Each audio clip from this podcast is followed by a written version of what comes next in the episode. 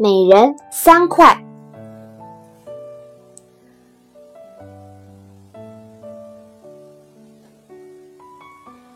长期以来，我有一个自信，就是我很擅长分配东西，这一点至今也没有改变。尤其是食物的分配，我只要目测一下，就能准确分配好，让别人很惊讶。比如说生日蛋糕吧，不管是多么小的蛋糕，我都能按照人数切得刚刚好。曾经有一次，我切了一个分成二十五份的蛋糕，结果连一毫米的差别都没有，而且切得特别快，大家都没有争执，顺利的分开了。让我最来劲儿的就是分中国菜了，有的餐馆里。会事先给大家分好，如果餐馆不分的话，我就会瞪大眼睛把菜分好。比如说，用大碗装的辣酱油炖的小虾，我只要瞥一眼碗里的虾，然后大致看一下坐在饭桌旁的人数，立刻就说每人五只虾，而且一点差错都没有。我不会去没有礼貌的数虾。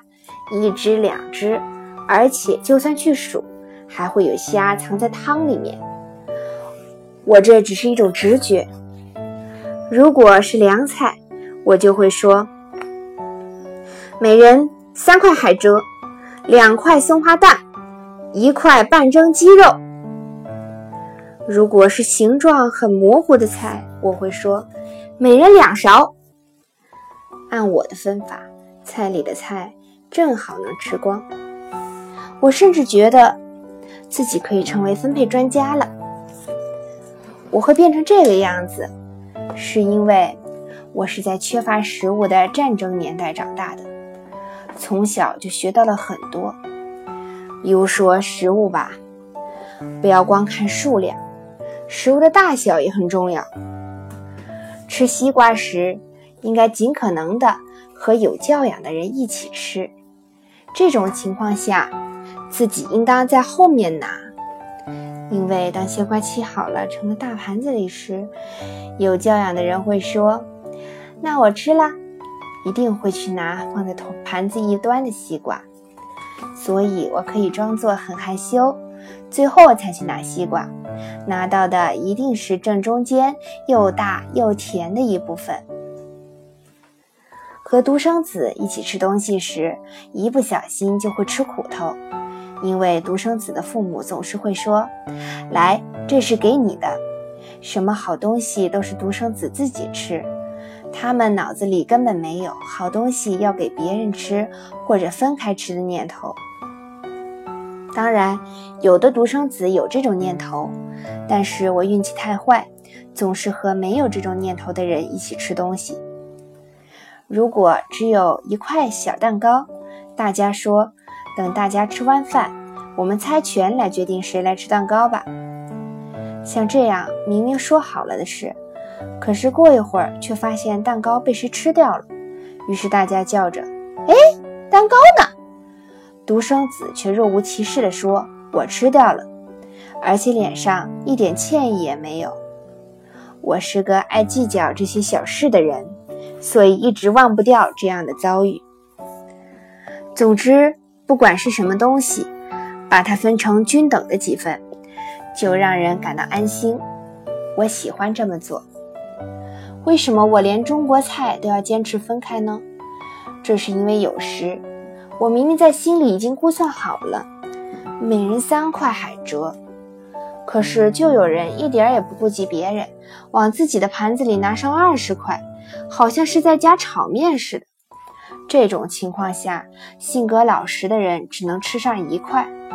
我绝对不愿意看到这种情况，所以一开始就飞快的给大家分开，或者先叫着每人三块海蜇。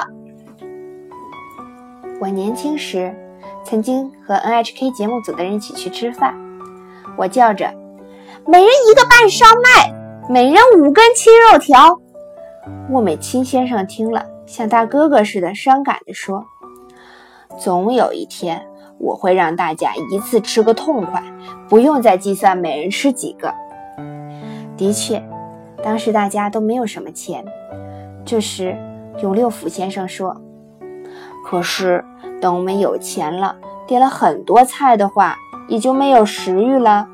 想想剩在盘子里的菜，还是现在这样幸福啊！”我也是这么想的。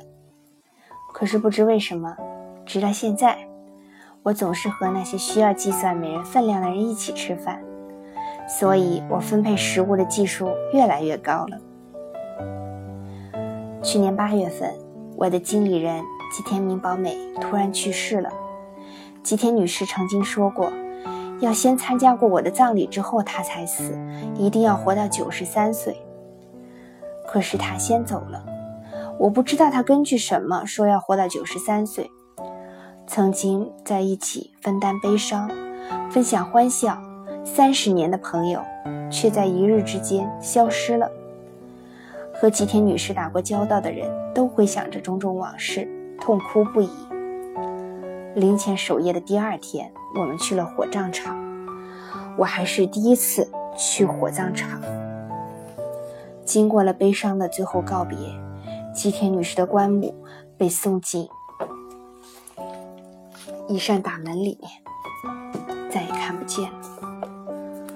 火葬场的人礼貌地对我们鞠了一躬，说：“要过一会儿才好，请到那边等一下。”将大家引到接待室等候。那天好像只有吉田女士一个人进行火化。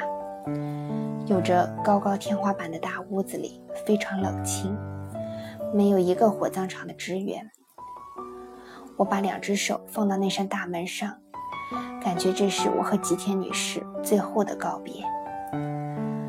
闪着银色光泽的金属大门和我想象的不同，摸上去凉凉的。我的手心感觉到大门里面发出咚咚咚咚的震动，仿佛大地在轰鸣。我非常震惊。这似乎是在间歇的喷射燃料，好让火燃烧得更猛烈。手掌感受到的震动，让我的心陷入一片悲凉之中。大家正在接待室等候时，进来一位三十五岁左右的胖墩墩的男子，他穿着黑衣服，臂上戴着黑纱。男子向我们鞠了一躬，很熟练地说道：“到火化完毕还有一段时间，我先向您说明一下接下来的事宜。”我突然想起了伊丹先生的电影《葬礼》。火化之后的骨灰要请诸位捡回去，我们会给每个人发一双筷子，请大家仔细听好，捡骨头的时候。由两个人来共同捡一块，放到骨灰罐里，请一定有两个人一起进行。我知道大家的心情，但是请不要随便行动。好，等火化结束以后，我会来告知各位。男子又礼貌地鞠了一躬，走了出去。我有点生气，问旁边的人：“不要随意行动是什么意思？”大家纷纷猜测，有人说，一定是有人把骨头捡了，自己带回去了，可能发生过纠纷，他们才这么说的吧。大家也觉得可能是这样。过了一会儿，扬声器里传来了“让您久等了”的声音，我们又鱼贯回到了刚才告别的那个房间。天空是夏季独有的富有活力的蓝色。吉田女士的骨灰放在一张不太大的桌子上。原来一个人的骨灰只有这么一点儿啊！我们排成两列。我大致看了一下桌子上的骨灰和排列的人数，排着的人都是吉田女士的亲友，人数很少。每人三块，我做出了判断。但由于是这种场合，我比平时更加慎重，又仔细看了看。如果两个人不随便行动，一起捡骨灰的话，每两个人捡三块，确实是正好。我和波奈久离子排在一起，拿到了筷子。我们先捡了一块雪白的、形状很好的骨头。这块骨头确实很符合吉田女士高洁的品性。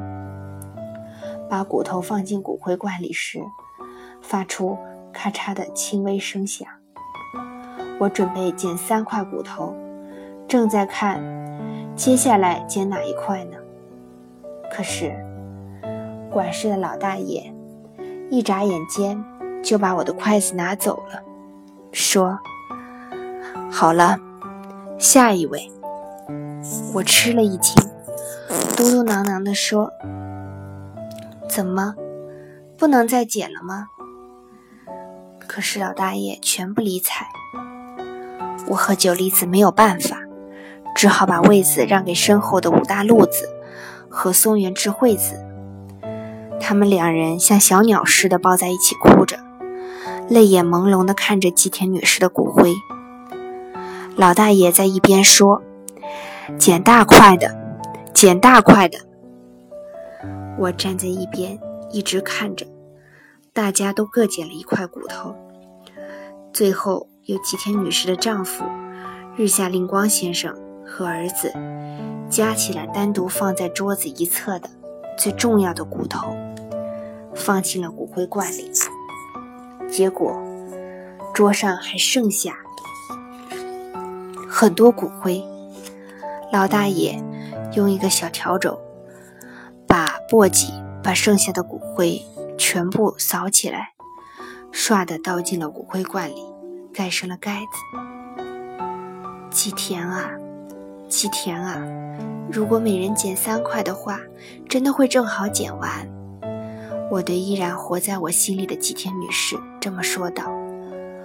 我感觉吉田女士还会像过去那样，笑着对我说：“真的。”就是这样啊！